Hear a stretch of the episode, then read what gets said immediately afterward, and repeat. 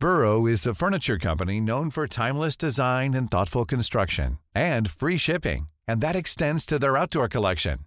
Their outdoor furniture is built to withstand the elements, featuring rust-proof stainless steel hardware, weather-ready teak, and quick-dry foam cushions.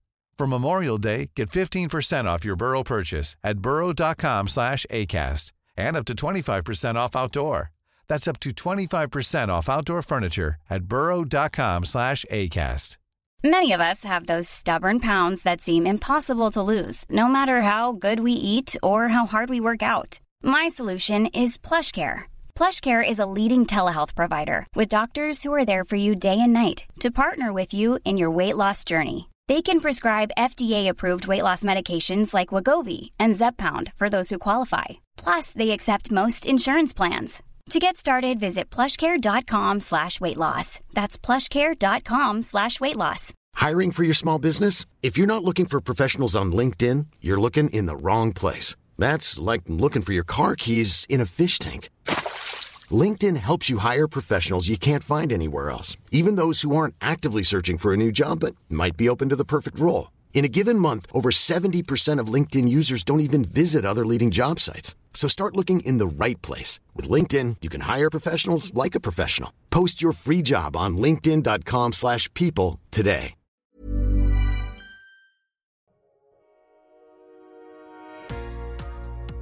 Bienvenue sur Build Yourself, votre ressource en marketing et podcasting. Dans ce podcast, vous découvrirez mes meilleures stratégies pour vendre vos offres grâce aux différents outils du web. D'ailleurs, si ce n'est pas encore fait, n'hésitez pas à visionner ma masterclass pour apprendre à utiliser le podcast comme superbe outil marketing en vous rendant à l'adresse safiagourari.fr slash podcasting 101. Maintenant, abonnez-vous et préparez-vous à enfin changer les choses.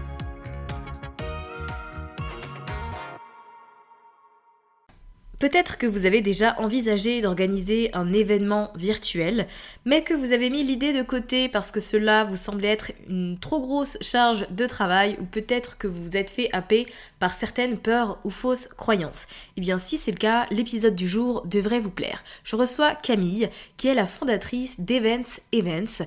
Elle a fait de sa mission de démocratiser et de rendre accessible ce merveilleux outil marketing qu'est l'événement virtuel.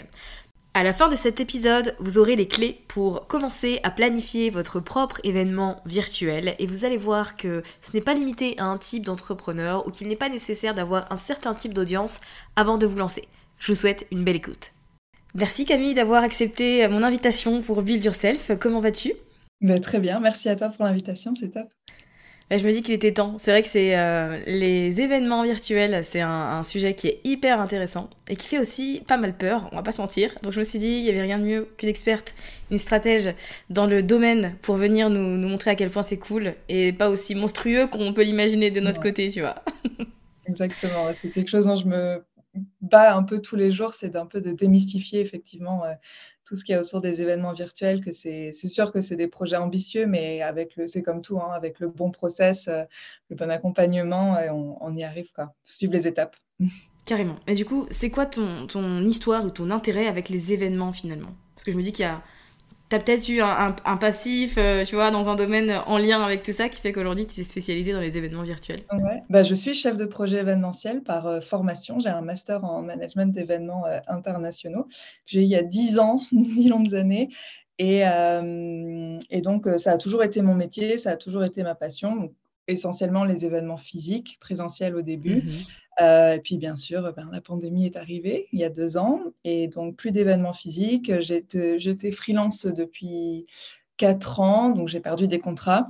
Mhm. Et donc, je me suis tout de suite tournée vers les événements virtuels qui battaient déjà leur plein aux États-Unis euh, depuis quelques années. Euh, et donc, je me suis tournée vers les événements digitaux ou les sommets virtuels, c'est un terme aussi qu'on emploie euh, dans l'infopreneuriat. Voilà, et donc je me suis spécialisée là-dedans et j'ai un peu deux facettes aujourd'hui. J'ai mon entreprise, donc Events Events, via laquelle j'accompagne les entrepreneurs pour qu'ils organisent leurs propres événements digitaux.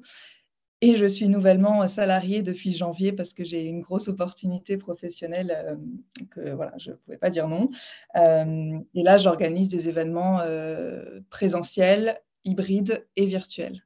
un peu les trois panels selon les objectifs.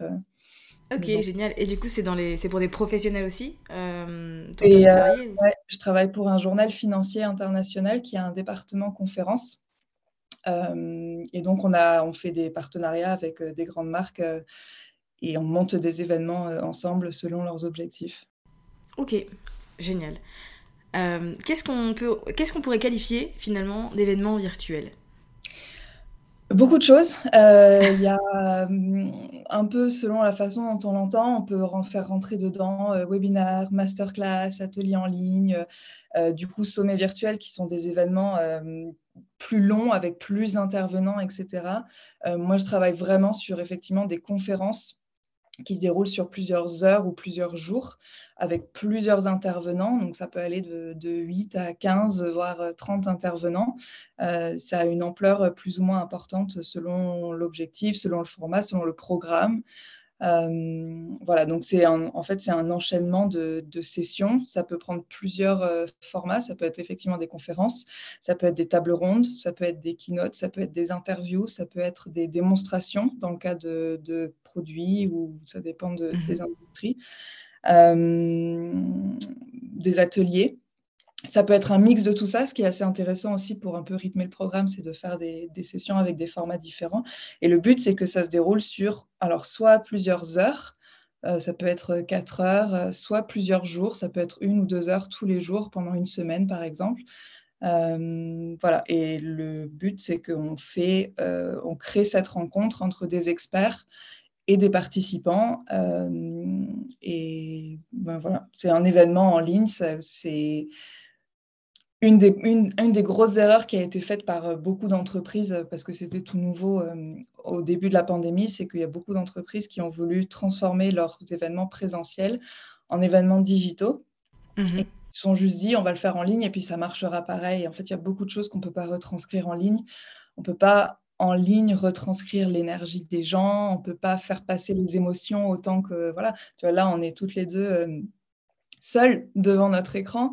Euh, dans un événement présentiel, on est là, on touche les gens, enfin euh, on, ressent l'énergie aussi, euh, on voit les expressions des gens beaucoup. Donc il y a des choses qu'on ne peut pas retranscrire en ligne. Par contre, le, digital n'a pas de frontières, donc permet de toucher et, de, et surtout de connecter et de rassembler des gens dans le monde entier. Et ça, ça a vraiment été fort pendant le Covid, notamment. Il y a beaucoup d'associations, d'organisations en général, d'entreprises qui se sont mis à ça parce que les gens avaient vraiment besoin d'un lien euh, quand ils étaient confinés. Mm. C'est vrai. Il y a eu un, espèce de boom de Zoom d'ailleurs, à ce moment-là, qui a été euh, presque, je dirais, salvateur pour certains. Euh, parce que c'était le, seul moyen de, connecter avec les gens finalement dans cette, situation. Puisqu'on parle d'événements virtuels, est-ce que il y a plus de gratuits? Est-ce qu'il y a plus de payants? Qu'est-ce qui est mm. pratiqué le plus souvent? Et qu'est-ce qui fonctionne le mieux selon toi? Ouais, alors il y a plusieurs business models effectivement. Soit on fait du gratuit euh, et on essaye de rentabiliser l'événement euh, avec un produit payant, euh, enfin une offre en tout cas à la fin ou pendant. Moi, c'est ce que je préconise parce qu'en fait, on offre énormément de, on offre vraiment beaucoup beaucoup de valeur à sa communauté. Et en fait, c'est une introduction un peu en douceur à ces offres ou alors à des offres qu'on crée en collaboration avec les intervenants. Donc, c'est intéressant pour tout le monde. C'est vraiment une expérience vraiment collaborative, tant au niveau de l'événement que l'offre qu'il y a derrière. Euh, et ça offre beaucoup de valeur sans, sans obligation d'achat, si tu veux. Donc, les gens qui participent à l'événement ont quand même une transformation qui est définie après dans la stratégie.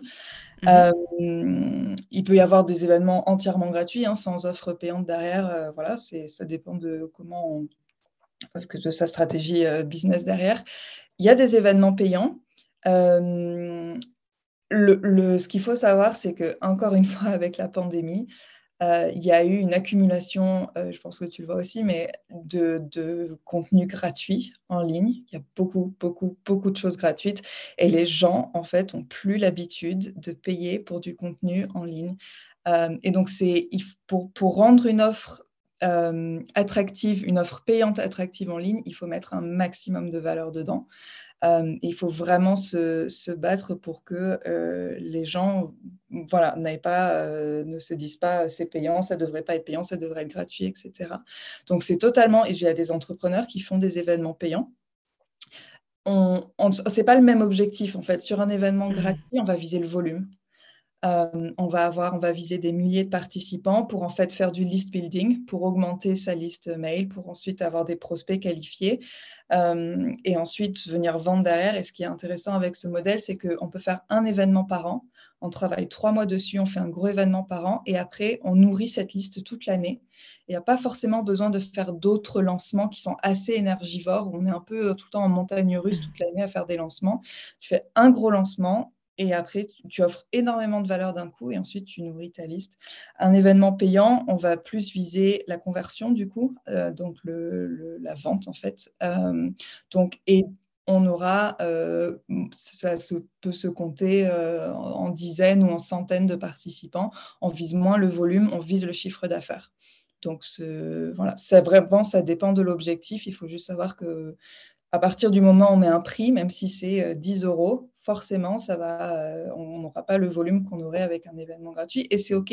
C'est juste qu'il mmh. faut être clair là-dessus au début. Et malheureusement, j'ai vu des gens qui lançaient un événement payant, qui se rendaient compte que ben, c'était vraiment cata, ça marchait pas du tout, qui ont changé une semaine avant l'événement, qui ont mis en gratuit. Enfin bon, il faut vraiment décider ça au début, c'est stratégique, ça dépend de son, développement. Et euh, voilà, moi je enseigne principalement euh, l'événement digital euh, gratuit dans le but d'introduire en fait des prospects qualifiés à ces offres tout en offrant énormément de valeur. C'est toujours le principal objectif.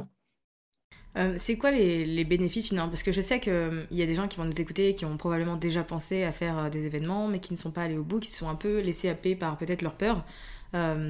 c'est quoi les bénéfices principaux, les avantages au fait d'organiser un, événement virtuel selon toi? Alors, gros objectif, objectif principal, c'est la visibilité.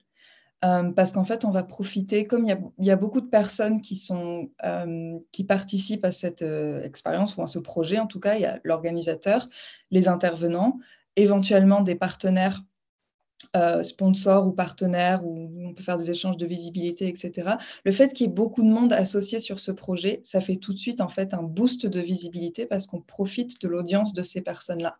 Euh, mmh. Et c'est comme ça qu'en fait on arrive à atteindre euh, des milliers de participants en général sur les sommets virtuels et, beaucoup plus que par exemple en passant par la publicité payante on a des audiences beaucoup plus qualifiées parce qu'elles font confiance à ces personnes qu'elles suivent euh, ou dont elles font partie de leur communauté. Et donc, elles vont aller les suivre un peu dans tous les événements euh, auxquels elles participent. Et donc, nous, ça nous ramène, l'organisateur euh, arrive à, récupérer des audiences comme ça. Donc, et ça, plus le fait qu'il y y a une... Moi, je conseille trois semaines de promotion pour un événement virtuel un peu conséquent. et donc, ça fait le buzz, en fait. on fait pendant trois semaines l'organisateur va euh, faire sa communication, les intervenants vont être encouragés à faire beaucoup de promotions, les partenaires euh, éventuellement. Donc euh, voilà, on fait aussi, on peut faire des parutions presse. on essaie vraiment de toucher le plus de monde possible dans sa cible, bien sûr, pendant un, temps donné. Donc, ça fait beaucoup d'effusions. Et voilà, le principe, c'est que pendant trois semaines, on soit partout. Euh, donc forcément, même si ce sont des gens qui ne s'inscrivent pas à l'événement, ils nous voient passer, ça reste dans leur mémoire. Donc gros boost de visibilité. Euh, list building, je l'ai dit tout à l'heure, euh, en général, on ressort de là avec beaucoup, beaucoup de prospects vraiment qualifiés sur sa liste email. Ce n'est pas n'importe qui, c'est des gens qui se sont inscrits à l'événement parce qu'ils ont certaines problématiques ou certains intérêts. ce sont des gens qui ont participé à l'événement, qui se sont engagés. Et plus les gens sont engagés, plus on gagne leur confiance plus ils sont qualifiés éventuellement pour euh, voilà, devenir des clients euh, à plus ou moins long terme. Euh, donc voilà, chiffre d'affaires, vraiment toujours ça c'est pareil, stratégiquement ça se prépare. Qu'est-ce que, comment est-ce qu'on va rentabiliser l'événement Qu'est-ce qu'on vend derrière Comment est-ce qu'on introduit les personnes à son offre Est-ce que ça va pas être, pas que ça soit trop pushy? Parce que c'est vraiment différent d'une masterclass ou d'un webinar, par exemple, où en général, il y a déjà, c'est une personne qui parle, c'est pas forcément d'autres experts. Et il y a toujours cette partie un peu vente à la fin qui est OK, on essaie de le faire moins pushy aujourd'hui, mais, mais euh, là, c'est pas du tout le cas. On, on, parle presque pas des offres. Il y a des façons beaucoup plus douces en fait de les introduire euh, en partant de vraiment la valeur du contenu qu'on délivre. Euh, crédibilité aussi beaucoup. Moi, j'ai vu des clients passer de. Ça faisait six mois qu'ils faisaient du business. Il y a beaucoup de personnes qui. qui... je parle particulièrement de clientes que j'ai eues l'année dernière et que j'accompagne encore cette année, euh, qui doutaient d'elles, qui les trouvaient pas crédibles. Et en fait, en faisant cet événement, ça les a tout de suite propulsées. maintenant, elles, elles, sont reconnues dans la rue, quoi. Donc, mmh. c'est pas. Voilà, mais vraiment, c'est en, se positionnant comme l'organisateur d'un événement digital, euh, on gagne vraiment en crédibilité et en légitimité aussi, parce que effectivement, ce sont des gros projets. Euh, ça demande du courage, je ne vais pas mentir. Et en fait, il y a un développement professionnel et personnel, je pense, en faisant un événement comme ça, euh, qui, se réalise vraiment. Quoi. Et on, grandit, on se sent beaucoup plus légitime. Et voilà voilà un peu tous les avantages. Donc, c'est vraiment un, outil qui permet de cocher plein de choses, en fait, euh, dans, son développement euh, entrepreneurial. C'est vrai que je pense que c'est un, beau, un beau projet à avoir dans mm. sa vie euh, d'entrepreneur que d'organiser un événement comme ça, pour le coup.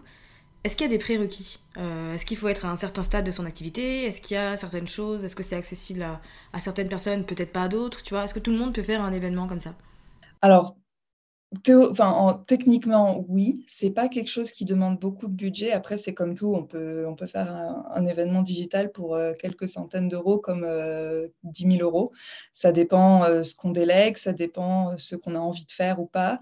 ça dépend du, du budget qu'on met, oui, mais ça dépend si on veut faire ça dans un studio ou, comme toi et moi là sur un ordinateur, ça suffit largement. Hein. Il n'y a pas besoin de matériel incroyable. On n'a pas besoin d'outils compliqués. En général, moi, je conseille aux entrepreneurs ils ont déjà tout ce qu'il faut. Ils ont un site internet, ils ont en général une plateforme d'hébergement de formation, euh, un outil d'emailing. Euh, il ne faut pas grand-chose de plus. Il faut un outil pour enregistrer les, conférences. Donc, euh, c'est soit Zoom, soit, moi, je conseille plutôt StreamYard. et voilà, après, on connecte les outils entre eux. Il n'y a pas besoin d'outils très élaborés ou très coûteux. J'ai perdu le fil de ma pensée. C'était quoi ta question? Est-ce qu'il y a des prérequis euh, pour organiser des événements? Voilà, donc des prérequis, pas forcément besoin de beaucoup de budget. Euh, en termes d'avancement dans son, un peu dans son parcours euh, entrepreneurial, moi j'ai identifié que les personnes qui faisaient des événements digitaux, c'était, je recommande en fait à ces personnes-là de faire des événements digitaux, c'est quand elles sont déjà lancées depuis 2-3 ans, qu'on a mis en fait les bases en place, qu'on a une, une stratégie de communication, qu'on a qu'on fait du contenu euh, régulièrement, qu'on a une communauté un peu engagée, qu'on a un produit qui marche bien. Quand on est un peu, quand on a un peu cette base-là qui est, qui est, qui est posée, c'est comment est-ce qu'on va à l'étape supérieure en fait? Comment est-ce qu'on débloque sa croissance? Euh, et comment est-ce qu'on fait un boost de, croissance? Et en fait, c'est pour ça que ces événements-là marchent bien, parce que ça nous permet, en faisant participer d'autres intervenants et d'autres euh, experts dans leur niche, ça nous permet un peu d'aller chercher des nouvelles audiences qui ne nous connaissent pas forcément. Euh, mmh. voilà, tout en délivrant encore une fois beaucoup de valeur à ces nouvelles audiences, mais aussi à son audience existante, donc de renforcer ce lien, etc je connais aussi des personnes, comme mes clientes l'année dernière, qui ont fait des, qui voulaient pas attendre et qui, par contre, voilà, ça demande euh, du courage et, et voilà, mais euh, qui voulaient pas attendre euh, deux, trois ans pour que leur entreprise soit stable et, grandisse et qui ont voulu faire ça tout de suite. Je connais des gens qui ont, qui ont fait un événement digital avant même de se lancer, quand elles étaient encore en, en salarié, euh, qui avaient un sujet qui leur tenait à cœur, qui ont fait des interviews, qui ont fait un sommet virtuel, euh, et ça les a propulsés.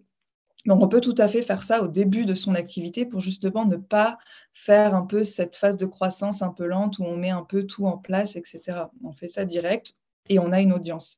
Et une des fausses croyances que je m'efforce aussi de, de déconstruire, c'est qu'on n'a pas besoin de communauté pour lancer un événement digital, il y a beaucoup de gens qui disent oui, mais ma communauté n'est pas encore assez grande, nanana. mais en fait, c'est en faisant un événement digital qu'on crée cette communauté si on n'en a pas encore déjà une. Ouais, c'est ce que j'ai cru comprendre. Qu'en tout cas, euh, si l'objectif principal n'est pas la conversion, euh, ça peut être un, excellent moyen de développer sa liste d'emails au final. complètement. C'est complètement ça. C'est vraiment le premier avantage. Euh, il y a vraiment du volume en fait. Il y a vraiment beaucoup, beaucoup de monde et surtout qualifié, c'est pas n'importe qui. C'est des gens qui viennent participer à l'événement parce que parce qu'ils partagent ces problématiques avec d'autres personnes. Et c'est ça qui est bien aussi, c'est qu'on leur offre la possibilité de connecter avec d'autres participants qui ont les mêmes problématiques, les mêmes soucis ou les mêmes intérêts, les mêmes rêves. Voilà, tout dépend du, tout dépend du, du sujet, mais euh, il y a aussi cet élément de connexion, même en virtuel. Mmh Alors, quelles sont les grandes étapes euh, finalement pour euh, organiser un, événement virtuel? On va partir sur un événement gratuit, je pense que c'est plus simple pour tout le monde. Mais euh, voilà, selon toi, avec tes, conseils, ton expérience, quels sont les, piliers, on va dire, pour un événement qui permettent d'obtenir de vrais résultats à la fin et qui rencontrent du succès? Ouais, alors la première étape, c'est un peu comme chaque projet, c'est vraiment la phase stratégique. C'est qu'il faut vraiment se demander pourquoi on fait ça, comment ça s'intègre dans sa stratégie de, développement et de communication à long terme. Euh, qu'est-ce qu'on va vouloir faire passer par dans cet événement, quelle va être la transformation qu'on va vouloir euh, faire passer à, sa communauté, aux participants, euh, sans parler pour l'instant d'événements payants, d'éléments payants, pardon, qu'est-ce que l'événement dans, son entièreté va apporter aux participants? Quelle va être vraiment la transformation?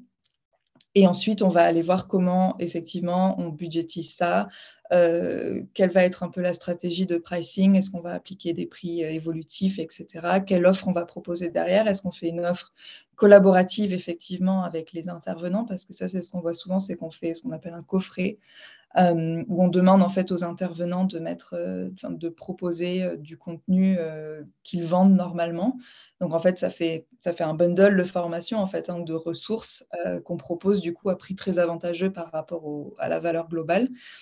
Euh, le tout, c'est vraiment que cette offre finale soit alignée avec le sujet de l'événement. Ça, ça va pas forcément, le taux de conversion sera beaucoup plus faible si c'est complètement décalé ou voilà, il faut vraiment que ça vienne s'aligner euh, bien. Euh, donc voilà, il y a vraiment toute une phase stratégique. la première chose à faire ensuite, vraiment dans l'organisation, ça va d'aller chercher des intervenants, parce que ça, ça peut mettre un peu de temps selon le temps qu'on a devant soi. Moi, je conseille euh, minimum trois mois. Euh, mais vraiment trois mois, euh, il faut commencer aujourd'hui. quoi. Mmh. Chercher les intervenants parce que ça va demander des relances. ça va demander parfois des coups de téléphone pour parler du sujet, etc. Et selon aussi la période de l'année, il y a des personnes qui seront plus ou moins disponibles quand on va se rendre compte qu'un intervenant qu'on voulait vraiment n'est pas dispo, et eh ben, il faut aller chercher un plan B, un plan C, etc. Donc il y a aussi un peu toute une stratégie à ce niveau-là de, démarchage, entre guillemets, des, intervenants. Il faut aussi choisir des intervenants euh, stratégiquement. On est quand même sur un événement digital. Et donc, si on veut profiter de cette visibilité, il faut aller chercher des intervenants qui ont une visibilité en ligne. Alors, pas exclusivement, euh, parce qu'il y a aussi des personnes très très compétentes et très expertes dans leur domaine qui ne sont pas forcément visibles en ligne, qui ont écrit des livres ou qui sont professeurs ou des choses comme ça. Donc ça vaut le coup aussi d'aller voir les autres, euh, ben, les autres environnements. Euh, mais il faut chercher un équilibre et il faut quand même, si possible, aller chercher des gens, des personnes assez influentes en ligne.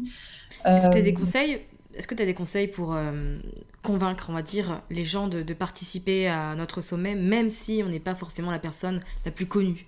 Ouais, c'est ça. Et ça, c'est vraiment un, exemple aussi. J'ai des clientes qui sont allées chercher des très, très gros intervenants et qui n'y croyaient pas. Donc, en fait, on n'a rien à perdre et surtout, il faut oser aller chercher les personnes dont on, rêve. Parce que souvent, ils vont dire oui, c'est des personnes qui, qui ça leur coûte pas grand-chose de donner euh, une demi-heure, euh, une heure de leur temps. Euh, ça leur permet d'avoir une visibilité en ligne, de, continuer en tout cas à, nourrir leur visibilité. le tout, c'est que vraiment l'audience de l'événement corresponde à leur cible. Euh, mmh. donc, il faut un peu leur présenter, le, bien sûr, le sujet de l'événement, mais qui on va aller viser, comment on va le faire, qu'ils voient que c'est sérieux, qu'on a un plan de com. Euh, voilà. Après, il y, a, y, a, plusieurs façons un peu de, de les motiver, parce que nous, on paye pas les, sur les événements sur lesquels je suis, on ne paye pas les, les intervenants. Donc, c'est vraiment un, un, partenariat, en fait. Euh, mmh. L'affiliation. Ça, c'est un bon moyen de convaincre euh, les intervenants parce qu'on leur demande quand même du temps, on leur demande éventuellement des ressources à mettre dans leur coffret. Mmh euh, donc l'affiliation, c'est un bon moyen surtout de les motiver de faire de la promotion. donc ça marche très très bien pour les personnes qui sont très influentes en ligne. Elles ont un vrai retour sur investissement s'ils font un minimum de promotion. Quoi. Et voilà, et vraiment, je pense que le point principal, hors affiliation, hors euh, échange monétaire, etc., c'est vraiment de leur faire sentir que c'est un, un, projet qui vous tient à cœur, qui a une vraie raison derrière, que c'est pas simplement commercial ou parce que c'est un lancement, etc., que il y a une vraie mission derrière et ils vont sentir en fait votre passion. Et, et si c'est quelque chose qui leur tient à cœur aussi, normalement, c'est banco. Donc euh, voilà, il y a, y a un vrai argumentaire à avoir. Ok. Euh, donc on a l'objectif avec l'événement, on a euh, la liste des participants et le fait de, ouais, de s'y prendre bien bien en avance parce que forcément il y a beaucoup de retours par email ou par téléphone. Voilà, donc euh, tout ça en même temps, le, voilà, au fur et à mesure qu'on confirme les intervenants, bien sûr, on leur donne, il faut un peu faire son programme et, et sans que ça soit trop, enfin, il faut rester flexible parce qu'on veut aussi que les intervenants puissent proposer un peu leur sujet. S'il y a, voilà, il ne faut pas faire quelque chose de trop figé encore mmh. une fois, c'est collaboratif, donc on peut avoir une idée un peu du déroulé du programme. Et après, on, en parle avec les intervenants parce que finalement, c'est quand même aussi leur expertise, donc ils ont quelque chose à apporter. Euh, voilà. Après, euh, stratégie, intervenant. Éventuellement sponsor, c'est pas obligé, euh, on n'est pas obligé de faire ça au premier événement, mais encore une fois, on peut, et c'est un peu la même démarche que pour aller chercher des intervenants, euh, c'est qu'il faut aller chercher des entreprises qui ont la même cible que l'audience qu'on va viser. Euh, et ça peut être autant des échanges de visibilité que des échanges monétaires. Ça va dépendre aussi de la taille de l'entreprise, ça va dépendre de beaucoup de choses ça prend du temps en plus, forcément, de, faire une stratégie de sponsoring et d'aller démarcher des sponsors. Donc voilà, à prendre en compte dans le temps qui est déjà assez limité, mais ça peut vraiment valoir le coup. Avoir un gros sponsor, ça apporte un marqueur de crédibilité aussi à l'événement. Donc euh, voilà, à prendre en compte. Euh, ensuite, bah, il y a toute la phase de promotion à vraiment à préparer. Euh, parce que c'est trois semaines de promotion, trois semaines, un mois, euh, quand même assez intense. Et surtout, on veut non seulement préparer sa propre promotion, donc sur euh, tous les canaux forcément possibles, mais il faut que ça reste pertinent.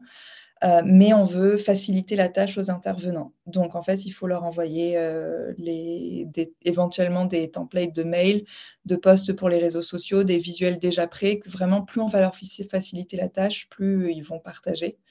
Euh, et ça, c'est vraiment clé et c'est le canal de communication, vraiment la communication par les intervenants, euh, c'est celle qui convertit le mieux. Même sur, euh, je parle aussi des gros événements que je fais mmh. dans mon poste salarié. Il y a peut-être moins de volume que par exemple la publicité, mais les participants s'inscrivent beaucoup plus et convertissent plus derrière. C'est beaucoup plus qualitatif comme audience. Donc ça vaut le coup de, de pousser ça. Euh, donc bien préparer sa communication pour que quand on lance la promotion, presque ça aille tout seul parce qu'il y a, beaucoup, il y a toujours beaucoup d'autres choses à faire, des choses de dernière minute, etc. Euh, et ensuite, ben, il y a un peu le volet technique parce que c'est quand même un événement euh, en ligne, donc bien faire tous les tests. préparer son branding selon la plateforme qu'on utilise, connecter un peu les outils entre eux, faire des, ces séquences de mails de rétention aussi, pas seulement de promotion, mais une fois que les inscrits sont, une fois que les participants sont inscrits, comment est-ce qu'on va les convaincre de venir à l'événement? Parce que on peut facilement tous s'inscrire à, plein de choses euh, gratuites, euh, et puis finalement, on ne va pas faire l'événement. Donc, comment est-ce qu'on les engage dès le début? On peut créer pour ça une communauté, par exemple dans un groupe Facebook. Euh, on leur envoie des mails, euh, on peut leur envoyer des invitations calendrier, on peut les... Voilà, il y a, plein de techniques différentes, mais pour rester en contact sans les harceler, mais vraiment euh, rester en contact, partager les coulisses de l'événement, un peu leur faire participer un peu à toute l'excitation de l'événement qui approche. Et puis ensuite, ben, c'est l'événement. Donc euh, voilà, bien, bien effectivement tout tester et euh, se faire accompagner si possible par une ou deux personnes, par exemple pour euh, modérer le chat. Parce que le, principe aussi de l'organisateur de l'événement, c'est qu'il n'est pas qu'en coulisses.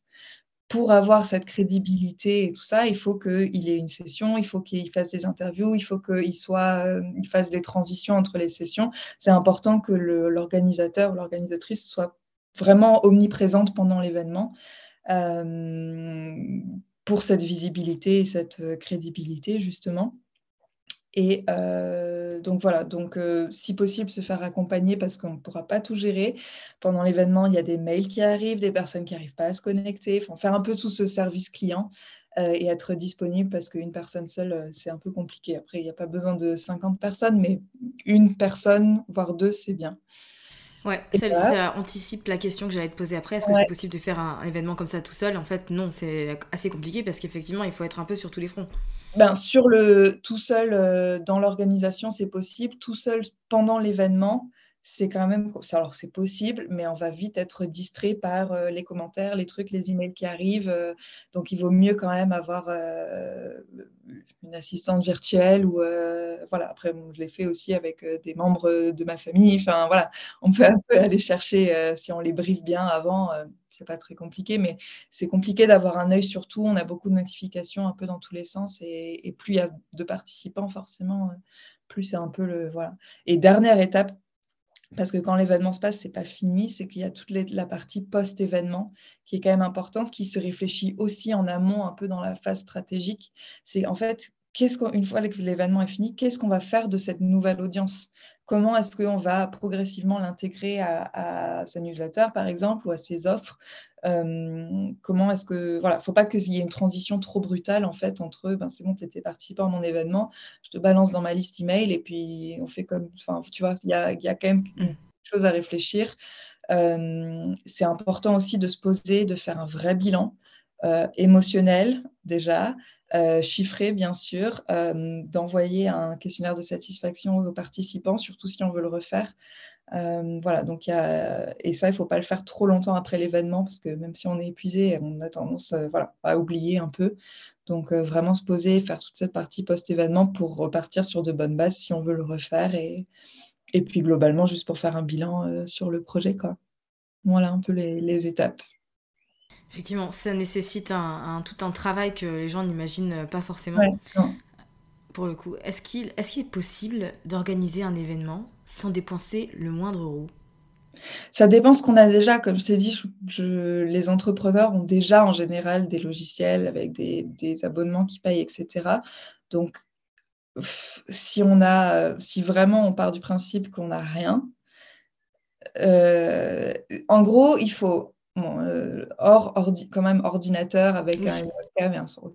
En termes d'outils digitaux, euh, il faut au minimum euh, un outil pour envoyer des emails. Alors, mhm. Mailchimp a une, je sais que Mailchimp a une version gratuite jusqu'à un certain nombre, donc on peut commencer par ça. sur Mailchimp, est-ce qu'on peut faire une page d'inscription, une landing page? Je sais, sais pas, mais c'est possible aussi sur MailerLite qui est gratuit jusqu'à 1000 inscrits. Et en gros, il faut pouvoir envoyer des emails, il faut pouvoir faire une page d'inscription pour l'événement, éventuellement une page de vente si on vend quelque chose, euh, un outil pour ben, héberger le contenu qu'on vend. Euh, et il faut euh, un outil de capture vidéo, donc soit Zoom, soit StreamYard. Euh, moi, je recommande StreamYard parce que je trouve que le rendu est plus pro. Je trouve qu'il y a des options de branding qui sont très avancées. Ça fait presque show télé. On peut faire passer des bannières en bas. On peut vraiment faire ressortir le branding. Euh, et en général, moi, je conseille de le connecter. En fait, on le connecte à YouTube, qui est donc gratuit. Et euh, on intègre, alors soit on envoie les gens directement sur YouTube, soit on intègre la fenêtre YouTube et le chat sur son site internet. Donc, bon, ça demande aussi d'avoir un site internet, mais sinon, on peut juste utiliser YouTube euh, pour un peu faire le branding autour. Euh, voilà. Et ce qui est bien avec StreamYard, c'est que par exemple, les, commentaires remontent. C'est un peu comme une régie, c'est un peu comme un studio en ligne. Et les commentaires de YouTube remontent et on peut les afficher à l'écran. Donc, en fait, quand on répond à une question, on peut afficher à l'écran, on peut dire voilà, euh, Safia a demandé cette question. Et en fait, on parle, il y a vraiment cet échange avec les participants. Là, je parle vraiment du direct parce qu'il y a aussi des événements digitaux et des sommets virtuels qui sont faits en, en pré-enregistré. Qu'est-ce que tu euh, c'est quoi ton avis là-dessus? Est-ce qu'il y en a un qui fonctionne mieux que l'autre?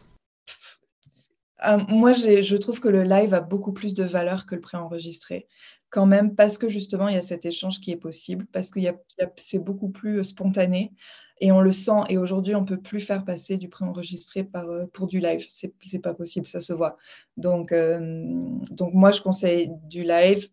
Après, ça peut être bien de faire du pré-enregistré pour se lancer quand on n'est pas très à l'aise. Euh, avec le, voilà avec euh, parler en, en, facecam etc le préenregistré, ça peut marcher. Mais il y a beaucoup plus d'efforts à faire côté engagement parce que, encore une fois, plus les participants sont engagés, plus vous gagnez leur confiance, plus ça convertit derrière. Et avec le préenregistré, on a beaucoup moins d'engagement possible. Il n'y a pas les commentaires, y y on peut avoir des commentaires, mais il n'y a pas de retour de, l'expert. Enfin voilà, vraiment l'avantage quand même de ces événements, c'est de pouvoir donner accès à des experts euh, auxquels on a rarement accès. Donc euh, mm. moi, je conseille le live, mais le préenregistré. Ok. ok. Est-ce que est-ce que tu as des conseils finalement pour euh, toute la partie création de, de l'énergie, de la communauté dans le chat, de l'échange, etc., de la connexion? Parce que Enfin, comme tu l'as mentionné, c'est pas facile d'un point de vue virtuel de générer de l'engouement et de l'échange entre les gens sur euh, un chat. Donc, est-ce que tu as des conseils par rapport à ça? Ben, De commencer en amont, en fait, et que dès que les participants euh, s'inscrivent, de leur donner cette possibilité déjà de, connecter avec les autres et avec les intervenants et avec l'organisateur. Donc, euh, moi, je trouve que les groupes Facebook, ça marche bien pour ça. Mmh. Donc, on leur donne la possibilité de s'inscrire à un groupe Facebook. Et par contre, c'est sûr qu'il faut l'alimenter, ce groupe. Faut pas, voilà, ça va pas. Et bon, la on connaît la difficulté d'engager euh, une communauté dans un groupe Facebook.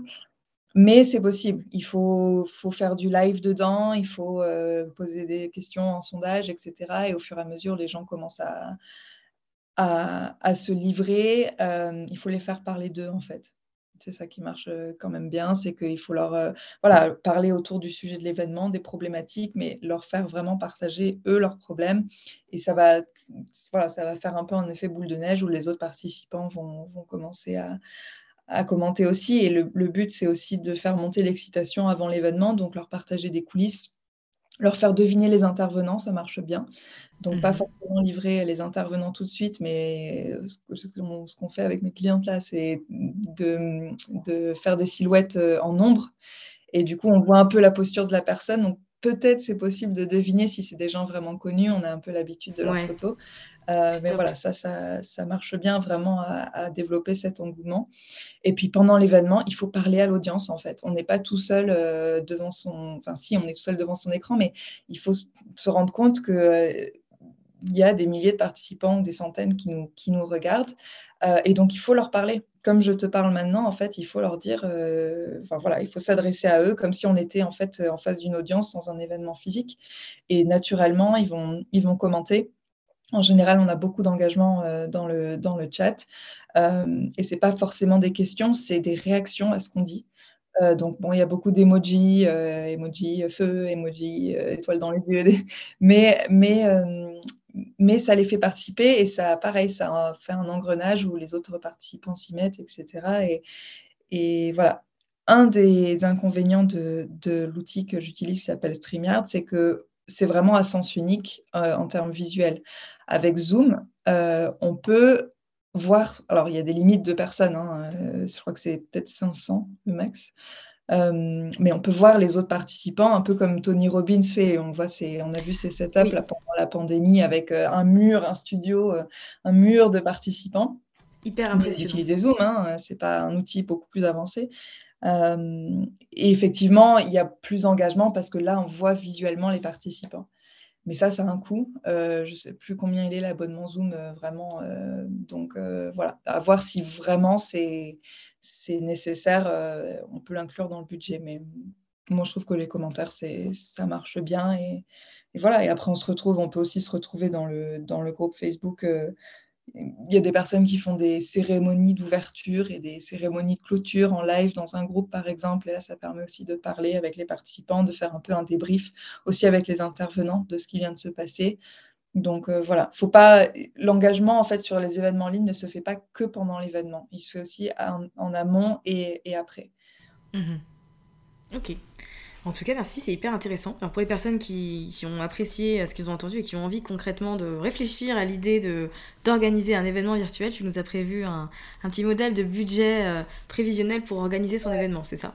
Oui, exactement. C'est euh, un outil qu'on utilise, enfin que j'utilise depuis 10 ans dans l'événementiel, mais c'est vraiment une des premières choses à faire aussi. C'est un modèle, enfin c'est un budget prévisionnel. Donc en fait, on liste toutes les dépenses prévues, on les estime. Euh, donc on a un budget global je ne sais pas, 1000 euros. et ensuite, on va estimer les sources de revenus. Donc ça, ça passe par les ventes d'offres. Il peut y avoir mmh plusieurs paliers de prix. Ça peut aussi passer par le sponsoring monétaire. ça peut ça c'est peut-être un peu plus tard, mais ça peut passer par le merchandising quand on a un événement qui est très reconnu, etc. Ben, on peut commencer à faire un peu du, des tasses, des, des machins, mais ça, ça passe vraiment, c'est quand même une source de revenus. Euh, on calcule un peu euh, le nombre de ventes qu'il faut qu'on fasse pour, un, arriver à euh, rentrer dans ses frais. Donc, mmh on a dit 1000 euros. Donc, comment, combien de ventes je vais devoir faire pour, pour avoir 1000 euros? Et ensuite, quel est en fait mon objectif de chiffre d'affaires? Parce que bon, c'est bien de travailler trois mois là-dessus, mais si on peut dégager quand même un petit bénéfice, c'est sympa. donc, quel va être en fait l'objectif de bénéfice? Euh, et donc de prendre ça en compte vraiment dans, le, dans les sources de, revenus. Euh, voilà. Et dans mon budget, dans mon modèle de budget prévisionnel, j'ai calculé, on a des taux de conversion un peu moyens qu'on observe sur les événements qui permettent de faire un benchmark. Et moi, j'essaye de viser, ou en tout cas la moyenne, c'est 3% euh, des participants qui vont acheter. Donc ça peut vraiment varier. J'ai des clients qui ont fait 3, j'ai des clients qui ont fait 6, j'ai des clients qui ont fait 9.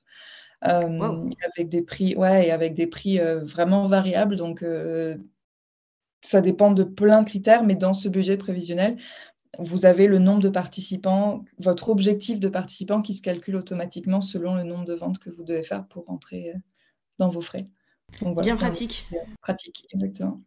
Carrément. Donc pour toutes les personnes qui sont intéressées, qui ont envie d'avoir un, aperçu concret pour déjà apporter plus de structure à, cette idée, euh, de toute façon, ce sera dans les notes euh, de cet épisode. Puis si on a envie de, te suivre sur les réseaux sociaux, de te retrouver parce qu'on a envie d'approfondir le sujet, tu es sur Instagram à Events Events. Est-ce que tu es sur euh, d'autres plateformes? Alors non, essentiellement Instagram et après j'ai mon blog sur mon site. Je mettrai le lien aussi du site internet, comme ça il y aura l'expérience complète. Merci beaucoup pour euh, ton temps et puis pour toutes les informations. Honnêtement, j'ai appris euh, énormément de choses et c'est un sujet que je trouve euh, hyper intéressant, que on a déjà discuté. C'est quelque chose que j'aimerais bien, bien faire aussi. mais effectivement, ça demande une bonne préparation pour que les choses se passent au mieux et que personne ne perde son temps. Quoi. Exactement. Mais au moins, avec ton échange, ça aura permis d'apporter plus de clarté sur le sujet. Merci beaucoup, beaucoup pour l'invitation. C'était vraiment sympa. avec grand plaisir. À bientôt. À très vite. Nous sommes arrivés à la fin de cet épisode, j'espère que vous l'avez trouvé aussi intéressant que moi. Si c'est le cas d'ailleurs, n'hésitez pas à écrire à Camille sur Instagram, je suis persuadée que ça lui fera un très grand plaisir. Si jamais vous voulez accéder à la ressource gratuite euh, de modèles de budget prévisionnel pour votre prochain événement virtuel, eh bien le lien se trouve dans les notes de cet épisode.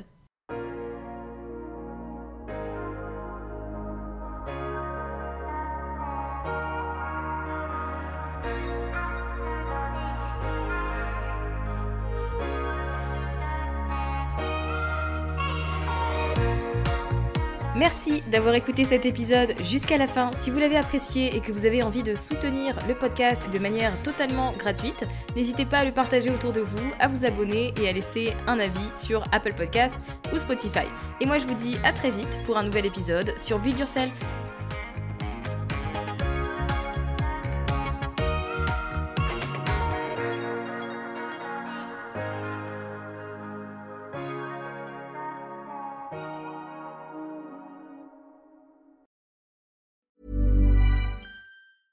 Hey, it's Paige DeSorbo from Giggly Squad. High quality fashion without the price tag. Say hello to Quince. I'm snagging high-end essentials like cozy cashmere sweaters, sleek leather jackets, fine jewelry, and so much more. With Quince being 50 to 80% less than similar brands.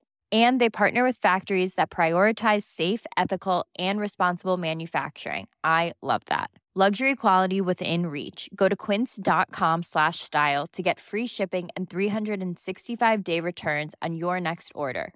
Quince.com slash style.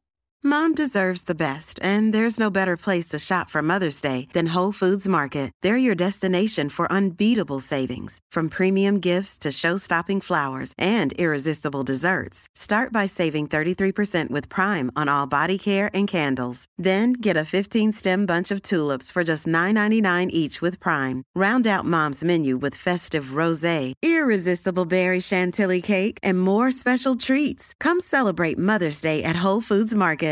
Imagine the softest sheets you've ever felt. Now imagine them getting even softer over time. That's what you'll feel with Bowl and Branch's organic cotton sheets. In a recent customer survey, 96% replied that Bowl and Branch sheets get softer with every wash. Start getting your best night's sleep in these sheets that get softer and softer for years to come. Try their sheets with a 30-night guarantee. Plus, get 15% off your first order at bowlandbranch.com. Code BUTTERY. Exclusions apply. See site for details.